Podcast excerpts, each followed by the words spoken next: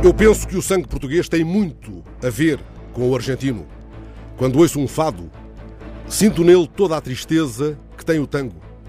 O tango não tem nada de alegria. É o resultado das imigrações de italianos, espanhóis, portugueses que foram para a Argentina no fim do século XIX.